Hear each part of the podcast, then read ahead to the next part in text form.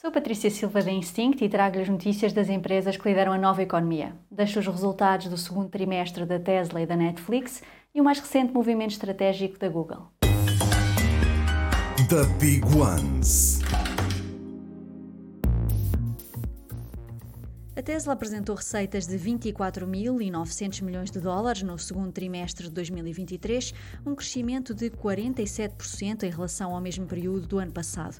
O lucro operacional caiu 3% para os 2.400 milhões de dólares, justificado pela descida dos preços dos automóveis. Estes resultados são consequência dos 466 mil carros vendidos em todo o mundo no segundo trimestre deste ano, que representam um aumento de 83% no número de unidades vendidas. A Netflix apresentou receitas de 8.200 milhões de dólares no segundo trimestre deste ano, mais 3% do que no mesmo trimestre do ano passado. A estratégia de não permitir a partilha de contas está a funcionar, com as subscrições a crescerem 8%. O serviço conquistou perto de 6 milhões de subscritores no trimestre e tem agora 238 milhões de subscritores em todo o mundo. Apesar dos resultados positivos, o mercado reagiu negativamente.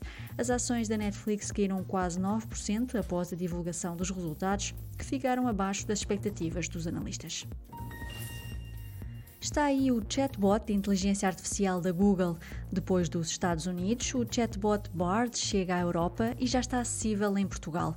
Oficialmente disponível em 40 línguas, o serviço responde a qualquer pedido por escrito e permite aos utilizadores dar feedback sobre as respostas ou pesquisar mais informações no motor de busca do Google.